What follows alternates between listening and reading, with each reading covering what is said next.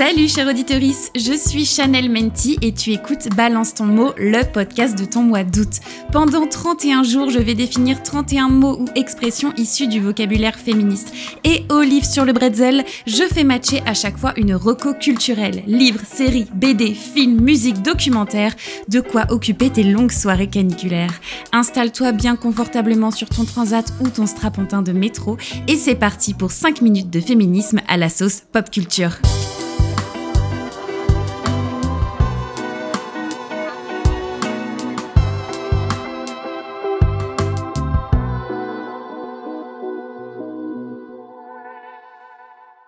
Épisode 17 sur 31, la charge mentale, c'est quoi? Source de stress, de fatigue ou encore de tension, la charge mentale, c'est un grand fléau. Et d'après un sondage mené par Ipsos, c'est 8 femmes sur 10 qui seraient concernées. Alors, pour ce 17e épisode de Balance ton mot, je vais définir ce qu'est cette fameuse charge mentale. D'après le dictionnaire Larousse, la charge mentale, c'est, je cite, un poids psychologique qui fait peser, plus particulièrement sur les femmes, la gestion des tâches domestiques et éducatives, engendrant une fatigue physique et surtout psychique. Je vais vous prendre des exemples hyper concrets.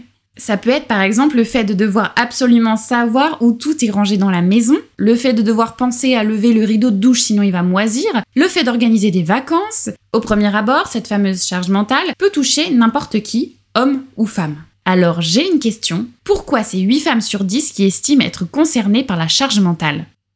Pour y répondre, il faut remonter dans le temps. Quand on regarde l'histoire des droits des femmes, je ne vous apprends rien, on a été très très longtemps sous autorité masculine. Pas le droit d'avoir un compte en banque à notre nom, pas le droit de vote, pas le droit de travailler. Il y avait des écoles pour être des bonnes épouses, où on apprenait aux femmes à coudre et à cuisiner, une époque tout à fait sexiste où la femme n'avait pas grand chose à faire, hormis le ménage et être enceinte.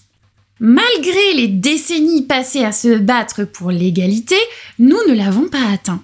Si on regarde la sphère professionnelle, les femmes font beaucoup plus de temps partiel, sont beaucoup moins bien payées à un poste identique, sont très peu représentées au poste de pouvoir. Par contre, elles passent 3 heures en moyenne journalière à s'occuper des tâches domestiques contre 1h45 pour les hommes.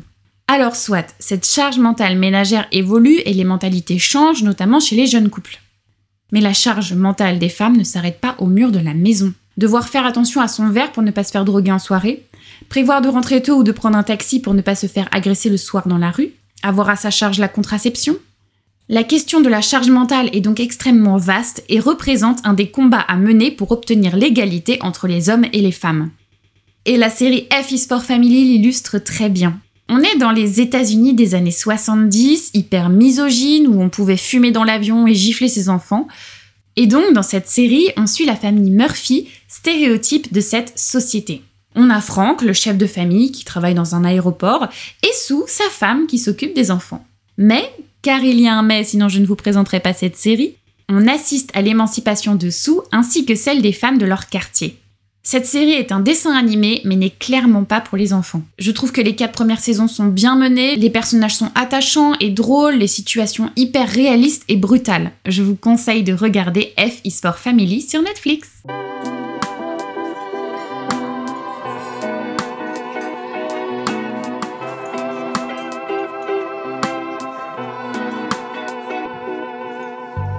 Tu entends ce message, un grand merci d'avoir écouté l'épisode jusqu'au bout. Pour soutenir ce podcast, laisse 5 étoiles et un commentaire sur l'application que tu utilises. Ça va vraiment aider l'émission à se faire connaître. En attendant le prochain épisode, rejoins-moi sur Instagram ou TikTok à Chanel Menti. Ce podcast est produit par Les Petits Points, vignette par Eski, générique par Nathan Guéant. À demain pour le prochain épisode de Balance ton mot. J'ai hâte!